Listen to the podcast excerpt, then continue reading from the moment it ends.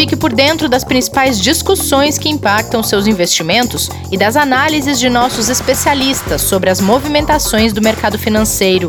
Falando nisso, nosso encontro é toda manhã, logo após a abertura do mercado. Entre nos canais oficiais do Itaú Personalité e envie suas dúvidas sobre recomendação de investimentos.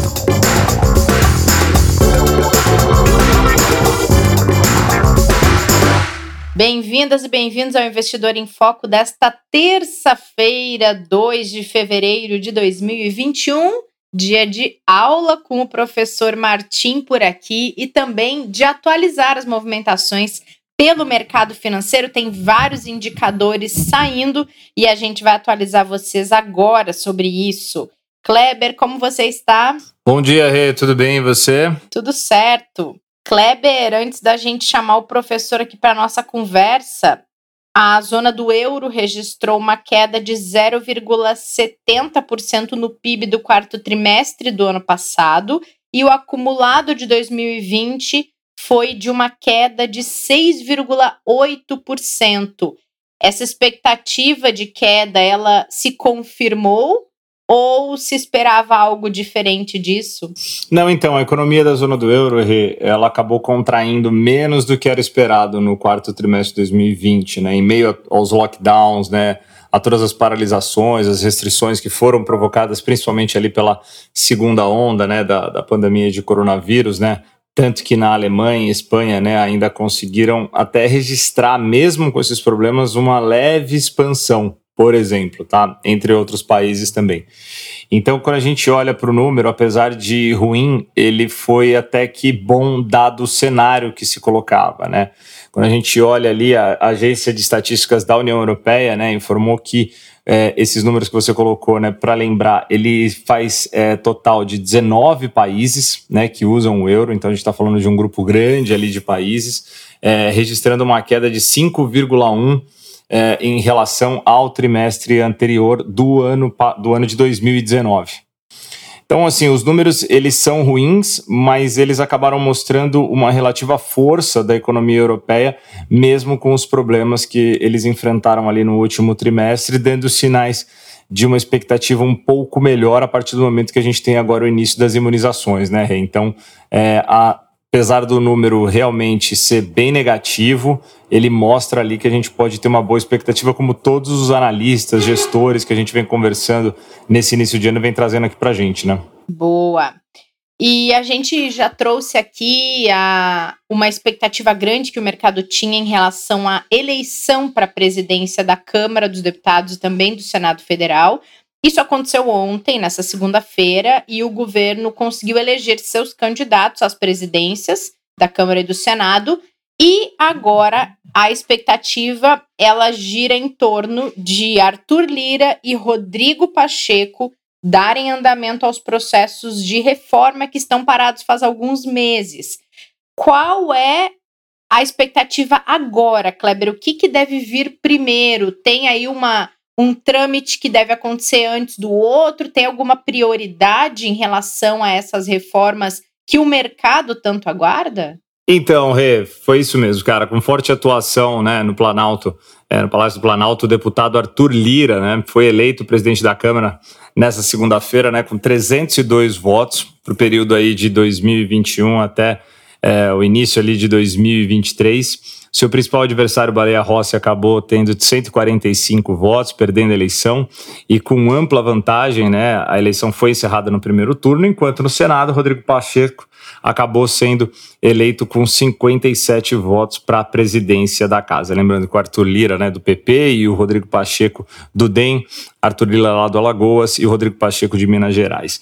No geral, assim, na Câmara, o, o líder do, do Centrão, Arthur Lira, em relação às medidas econômicas, tende a tocar uma pauta de projetos de consenso com lideranças, né, e o próprio presidente do Senado, denominado por ele, né, de pauta emergencial, que incluiria a prorrogação do auxílio emergencial, desde que com respeito também ao teto de gastos, como ele mesmo já defendeu, além da aprovação da proposta de emenda constitucional, a PEC emergencial e da reforma administrativa ainda no primeiro semestre de 2021, tá? No Senado, um dos primeiros atos de Rodrigo Pacheco pode ser sim a instalação da comissão mista de orçamento, que é responsabilidade do presidente do Senado e tende a encaminhar sem atropelo a urgência das reformas tributárias e administrativa, sinalizando que a votação dessas pode demorar um pouco mais, mas em tese o mercado recebeu bem a informação que veio ontem de Brasília. Essas informações todas aqui foram sintetizadas principalmente ali pelo broadcast via Agência Estado, que conseguiram compilar aí no final do dia depois da votação de ontem. Rê. É verdade. Bom, ah, queria chamar o professor antes da aula mesmo, porque na semana passada a gente trouxe aqui uma explicação do que estava acontecendo em Wall Street, do caso GameStop. Repercutiu bastante porque as pessoas estavam querendo entender o que estava acontecendo no mercado acionário e, e, a valorização das ações dessa empresa, que passou aí dos 400% na semana passada depois da investida coordenada de grupos de pessoas que se organizaram pela internet. E queria que vocês atualizassem isso para a gente, que o professor Martim comentasse, desse a opinião dele sobre todo esse cenário que a gente viu e que é algo que não se vê com frequência, hein, professor? Pois é. Esse caso aqui, Renato, vai dar muito o que falar por muito tempo, tá? Ele é muito interessante até, né? É, é, embora tenha alguns aspectos preocupantes também, tá? Acho que é, alguns pontos aqui que eu queria destacar aqui é uma preocupação, né? Que certamente os reguladores têm e vão analisar esse caso. Esse caso precisa ser analisado com bastante cuidado, né? A preocupação está ligada a uma das funções principais eh, das entidades de fiscalização do mercado, como a SEC nos Estados Unidos ou a própria CVM aqui, né, que é evitar eh, movimentos artificiais de oferta e demanda no mercado. Né? Então uhum. a ideia é que você precisa evitar esses movimentos, basicamente porque nós estamos falando do mercado de capitais, onde a sociedade vai alocar os seus recursos, suas reservas, né? dinheiro que muitas pessoas é, levaram anos para acumular, né? pessoas que estão guardando para aposentadoria. Essa visão é muito clara nos Estados Unidos, né? aqui com a popularização do mercado de renda variável também começa a ser. Portanto, o mercado é, precisa é, ter algum tipo mínimo de, de eficiência. Né? Então, é, essa, essa preocupação é uma preocupação bastante forte dos reguladores de que não ocorra é, condições artificiais de oferta e demanda. É, eles vão analisar exatamente isso. Né? Essa, essa é a grande questão aqui. Nós sabemos, por exemplo, de que alguns determinados movimentos que foram feitos por alguns investidores ou especuladores ao longo do tempo, tentando por exemplo, aplicar coisas parecidas como um corner ou um short squeeze, que eu sei que vocês explicaram com bastante detalhe, é, foram de fato e levaram a algum tipo de punição é, dentro do mercado, inclusive o direito de operar em determinados mercados, né?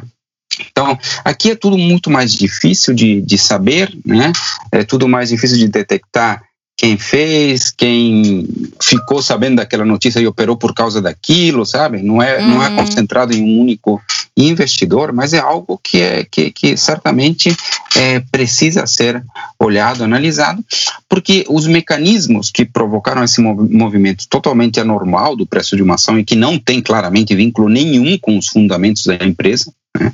É, tá claro, né? Quer dizer, é uma empresa que tem uma dificuldade no seu próprio modelo de negócio. Né? Não, não, não há motivos econômicos para você ter uma valorização do tamanho é, é, que houve. Então, este, as condições que, que, que, que, criaram esse tipo de movimento estão presentes é, com certa facilidade no mercado. Ou seja, é possível criar grupos de discussão, tentar montar alguma estratégia como essa. E o que me preocupa particularmente é que, se isso começa a trazer distorções relevantes de preço no mercado ao longo do tempo, que são difíceis de corrigir né, pela simples é, atuação da oferta e demanda tradicional, é, o mercado é, se torna menos eficiente e talvez tenda a atrair menos pessoas no longo prazo para direcionarem seus recursos ali como investimentos de longo prazo, que também né, são um dos grandes objetivos desses reguladores. Né? A CVM, por exemplo, cita como um dos seus grandes objetivos é que as pessoas aloquem seus recursos no longo prazo em, em, em sociedades de capital aberto. Então, volatilidades desse tipo de fato preocupam. Eu tenho certeza, e, e a competência não tem nem como duvidar da SEC, né, ou mesmo, né, quer dizer, a competência aqui da, da, da CVM é, é inquestionável, né, fantástica. Então, certamente eles vão apurar todos esses detalhes com muito cuidado, né? Agora, alguns aprendizados ficam também, né? Hum. Tem, tem coisas bem positivas, né? O fato de que a informação flui mais rápido, né? O fato que é possível discutir é, em grupos relativamente grandes ou grandes, é, de fato, né?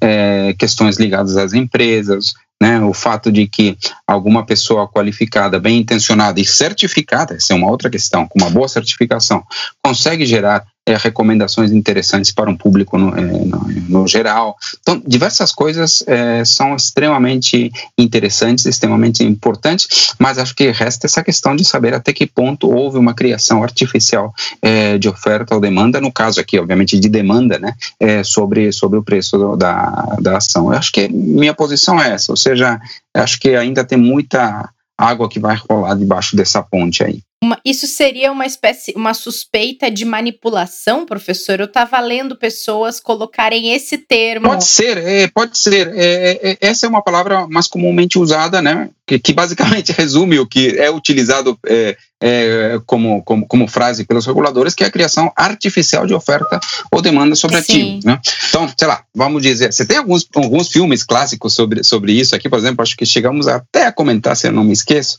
se, se, se não me confundo, é aquele filme Wall Street, Poder e Cobiça, né, onde tinha aquele grande uhum. investidor que inspirou muita gente até. É, Gordon Gekko. Que é o Gordon Gekko, né? Já vimos que o Kleber se inspirou nele, tá vendo? É, e o Gordon Gekko, brincadeira. Uma lenda. Até porque ele é do mal, tá? É, mas é, uma lenda do mal, né? Claro, o, o Gordon Gekko, por exemplo, criava condições artificiais de oferta e demanda, criava a partir de informações confidenciais, né? Ou a partir de soltar simplesmente boatos. Você tem esses movimentos dentro do filme. Então, soltar boatos que fazem pessoas comprarem sem saberem por quê. Né? É, isso certamente tem algo de, pode ser chamado de manipulação ou pode ser chamado é, de criação artificial de oferta e demanda. Novamente, não sei no que, que isso vai dar, tá? Realmente não Sim. sei, acho que é cedo para ver, então não estou dizendo que houve ou não houve, isso aqui cabe às autoridades verificar, mas eu diria que isso vale a pena sim ser investigado, tá? É, vale sim, certamente, certamente vale, Renata. Muito bom. Bom, gente, Sinal tocando, tá na hora da nossa aula, o professor já tá aqui a postos. E a gente dá sequência hoje à série sobre ditos populares do mercado. E é dia de explicar, professor, por favor, por que a bolsa sobe no boato e cai no fato, hein? É, essa é uma frase muito utilizada no Brasil. Se na semana passada era uma frase né, das árvores, né, que as árvores não crescem até o céu, é uma Sim. frase um pouco mais usada no mercado americano. Essa frase é bem brasileira mesmo. E, e, tem muita coisa aqui, tá? Acho que tem. Em primeiro lugar, tem que entender que, que o mercado de ações e, e diversos mercados dentro, né, mesmo o mercado de derivativos ou commodities, são mecanismos de antecipação. Né? Ou seja, eles antecipam os eventos. Né? E, eh, no, no, caso das ações é muito fácil de perceber porque eh, o preço de uma ação, o valuation de uma ação, né, ele é estimado a partir dos resultados futuros de uma empresa. A rigor é eterno, né, para sempre, né? mas de fato são os próximos anos ou a próxima década que mais pesa na composição desse número. Ou seja, eu preciso saber ou tentar estimar, tentar projetar da melhor forma possível como será o futuro. Né? Então, toda uhum. vez que aparece alguma notícia que afeta o futuro, ela afeta o preço da ação. Né? E não é só isso. Né? É, isso vale também para outros ativos, tá? Então, commodities, né, por exemplo, taxas de juros. E aí tem até uma teoria é, muito interessante, que é a teoria das expectativas racionais, desenvolvida aí por John Muth, embora Lucas e, e Leonard Rappin tenham né, trabalhado bastante em cima disso, que fala isso, né, que os agentes tentam incorporar todas as informações que têm no, no momento, no, no T igual a zero, dentro do preço de um ativo. Né? Então, e, e, e, ou seja, o que, que nós estamos dizendo aqui? Que se existe a visão de que um ativo vai se valorizar no futuro, esse ativo já se valoriza no presente. Né? E aí o que acontece é que nem todos os, os, os agentes de mercado, nem todos os participantes têm a, a, capacidade de processar as informações disponíveis e, portanto, de perceber o que vai acontecer no futuro da mesma forma. Nem todos têm a mesma quantidade de informações e nem todos têm a, a, a capacidade de analisar da mesma forma essas informações. Portanto, se você tem alguns investidores que conseguem é, perceber né? Se alguns investidores conseguem perceber que um é, ativo vai se valorizar porque alguma coisa está mudando na dinâmica do mercado, né? Uhum. esse investidor começa a comprar. Né? E na hora em que esse investidor começa a comprar, ele pro provavelmente modifica a relação oferta e demanda de um, do ativo é, faz com que esse ativo comece a se valorizar. Na medida que mais investidores começam a perceber que alguma coisa vai mudar, que algum índice vai sair diferente daquilo que se esperava, é, que o resultado de uma reunião será diferente do que, do que originalmente se, se, se, se, previa. O que acontece é que mais pessoas começam a comprar e o ativo começa a se valorizar antes do resultado daquela informação, antes daquele número, antes daquela coisa acontecer. Né? E aí, de fato, quando acontece aquele número e ele pega alguns investidores de surpresa ou confirma aquilo que, que, que alguns investidores é, é, esperavam, né? começa a entrar mais compradores e aqueles que tinham se posicionado antecipadamente provavelmente começam a se desfazer das suas posições, já que eles entendem que a informação que eles tinham é, acreditado que seria incorporada aos preços já foi. Né? E aí, de fato, então entra o movimento de venda desses investidores que faz com que os, muitas vezes com que é, o ativo comece a se desvalorizar após uma notícia que aparentemente parecia relevante. Né? Então, tudo isso é uma dinâmica de expectativas, de posicionamento antecipado de determinados investidores, né, que acabam saindo no momento em que uma boa notícia se confirma. Esse, esse movimento é frequente, tá? Não é é, não acontece 100% do tempo, né? Tem, tem, uma, tem, tem uma tem até a necessidade de a gente analisar quantos investidores conseguiram prever que alguma coisa iria acontecer, quantos conseguiram analisar que o mercado não estava incorporando alguma determinada informação, né? mas acontece com, uma, com alguma frequência bastante razoável. Então, no fim das contas, é isso: né? alguém detecta o movimento é, futuro, se antecipa, percebe aquilo que outros não perceberam, começa a comprar de alguma forma um ativo, o ativo se valoriza, quando aquela notícia é, é, se torna de alguma forma de conhecimento do público, outros investidores entram e aquele investidor investidor que tinha comprado antecipadamente se desfaz das posições e muitas vezes isso provoca uma queda é, do preço do ativo. Então, acabou subindo no boato e caindo no fato, né? Alguma coisa mais ou menos é, dessa, dessa forma que acaba é, funcionando a dinâmica, né? Então, boato, né? Porque no início a informação não era confirmada e, e, e depois, quando ela é confirmada, ela vira um fato e aí acaba muitas vezes acontecendo esse tipo de coisa. O professor, e as movimentações que a gente teve no mercado no ano passado, né, em 2020, que muito muitas vezes acabaram sendo antecipadas, né? A, a, realidade, elas se encaixam também nessa explicação, nesse evento? É, eu acho que alguns movimentos que a gente teve, sim, né? Alguns movimentos que a gente teve, sim. Certamente, o, o ano passado foi um ano de, de, de, de, forte antecipação dos acontecimentos. Se você se lembra, as maiores quedas, por exemplo, é, da Bolsa ocorrem em março, quando você olhava assim, resultado de balanço estava vindo positivo, o crescimento estava positivo, mas as bolsas estavam despencando. Por quê? Porque estavam antevendo de alguma forma um uhum. comportamento futuro. E a bolsa começa a subir quando os índices de economia estavam vindo ruins, estavam vindo, né? Estava tava aparecendo crescimento de PIB negativo, o balanço de empresas saindo um desastre, e a bolsa começa a subir. Por que começa a subir? Começou a subir basicamente porque estava antecipando essa dinâmica. Certamente, em algum momento, não consigo te precisar exatamente, houve alguma queda após algum número bom. Isso certamente aconteceu é, diversas vezes no ano passado.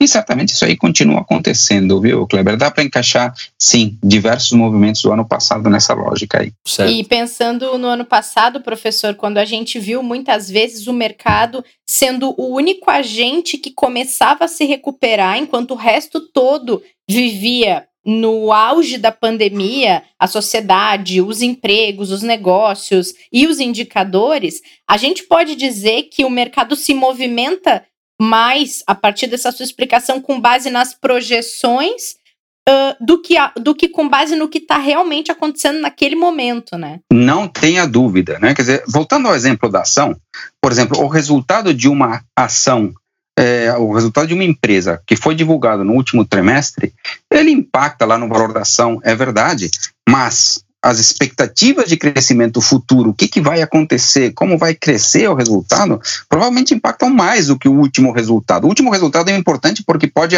a nos, eh, pode nos sinalizar como será toda a sequência de resultados, mas é, o que está determinando é o futuro de qualquer forma, né? Então, é, sim, eu diria que o, o, mercado é um mecanismo importantíssimo de antecipação de, de, notícias, né? E isso é muito frequente. É que, é que no ano passado as coisas foram muito intensas, mas isso acontece sempre. Né? Então, repetindo, no ano passado a gente estava com a bolsa caindo quando todos os indicadores ainda estavam positivos. Ninguém tinha sido afetado diretamente, por exemplo, é, nenhuma empresa de, diretamente tinha sido afetada, por exemplo, no seu resultado. O PIB dos países continuava do jeito que estava, etc, etc, etc, e a bolsa estava despencando. Uhum. E aconteceu o contrário depois, ou seja, as pessoas diziam, mas onde que tá, para onde está olhando esse mercado, né? Olha só, o PIB saiu ruim, saiu prejuízo em tal empresa, aconteceu isso, aconteceu aquilo, né? todos os casos de contágio aqui, não sei das quantas, é que o mercado já estava olhando para frente, né? Estava olhando que no futuro é, viria a vacina, ou que viria tal coisa, que viriam os estímulos e que lá na frente os resultados das empresas começariam a melhorar, né? não tão lá na frente, mas é, no, futuro próximo. Né? E aí as bolsas começaram a subir e, e muita gente ficava surpresa, puxa vida, isso aqui está totalmente descolado a realidade é, do Sim. mercado. Então não, é que o mercado antecipa, antecipa sempre. Só que no ano passado foi mais claro, porque tudo foi muito, muito intenso, né? Claro. E quantas vezes, em Kleber, eu falava para o Kleber nos episódios: é tudo, é o como é que, é que a gente brincava que era a maldita expectativa. Porque uhum. a gente estava aqui num cenário horroroso e o mercado indo muito bem, obrigada. E fica difícil, às vezes, explicar para as pessoas por que, que isso acontece, né? E aí a gente vinha recorrentemente explicando: não, é, a, é com base numa expectativa de melhora, já está vislumbrando vacina, está vislumbrando reabertura da economia e por isso está melhorando, enquanto todo mundo dentro de casa, sem poder sair, com aquele vírus crescendo e tudo mais. Então, é, tá explicado, professor, essa esse dito de hoje explica muita coisa que a gente viveu em 2020. E eu queria citar aqui, para quem tem interesse em se, se aprofundar nisso, uhum. tem a, a, teoria das expectativas racionais, que, que aborda muito dessas questões, né, uma teoria econômica muito importante, né, de John Muth, de Robert Lucas e Leonard Rappin, né, é basicamente dos anos 60, mas que ajuda a explicar diversos movimentos aí do mercado em função dessa questão das expectativas. Muito bom, muito bom, professor. E semana que vem a gente tem a nossa última aula sobre ditos populares do mercado. É, vamos lá, né? É legal esse, esse, esse, esse negócio. Aliás, e que está sendo um sucesso, colocar, né, Rê? É, o que, que você não acha de, de, de, a gente abrir aqui, se alguém quiser colocar, ó, oh, conheço, ouvi falar isso, isso aqui é um dito popular. Boa ideia. É, aí, aí a gente já comenta e analisa. Ótimo, acho ótima ideia. O pessoal da, podem comentar no na publicação do YouTube que a gente faz do episódio, porque ali é possível comentários. Então, se alguém conhecer um dito bacana e quiser que a gente analise, coloca ali. Boa ideia, professor. Maravilha. Super, combi super combinado, então, meninos. Ficamos por aqui. Obrigada por hoje. Valeu, professor, mais uma vez pela aula. Até a próxima para fechar essa série aí. Obrigado, Rê. Amanhã estamos de volta. Grande abraço para vocês aí. Combinado, gente. Grande abraço para vocês também e para todo mundo que nos ouviu nesse episódio. Não esqueçam de mandar suas sugestões, quem tiver de frases aí do mercado para a gente poder explicar, aproveitar que o professor está inspirado. E também não esqueçam de, se, de seguir a gente no Itaú Investimentos no Telegram para vocês ficarem sabendo de tudo que acontece e que a gente produz de conteúdo sobre investimentos por aqui.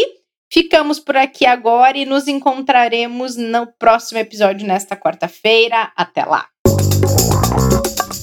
Fique por dentro das principais discussões que impactam seus investimentos e das análises de nossos especialistas sobre as movimentações do mercado financeiro. Falando nisso, nosso encontro é toda manhã, logo após a abertura do mercado. Entre nos canais oficiais do Itaú Personalité e envie suas dúvidas sobre recomendação de investimentos.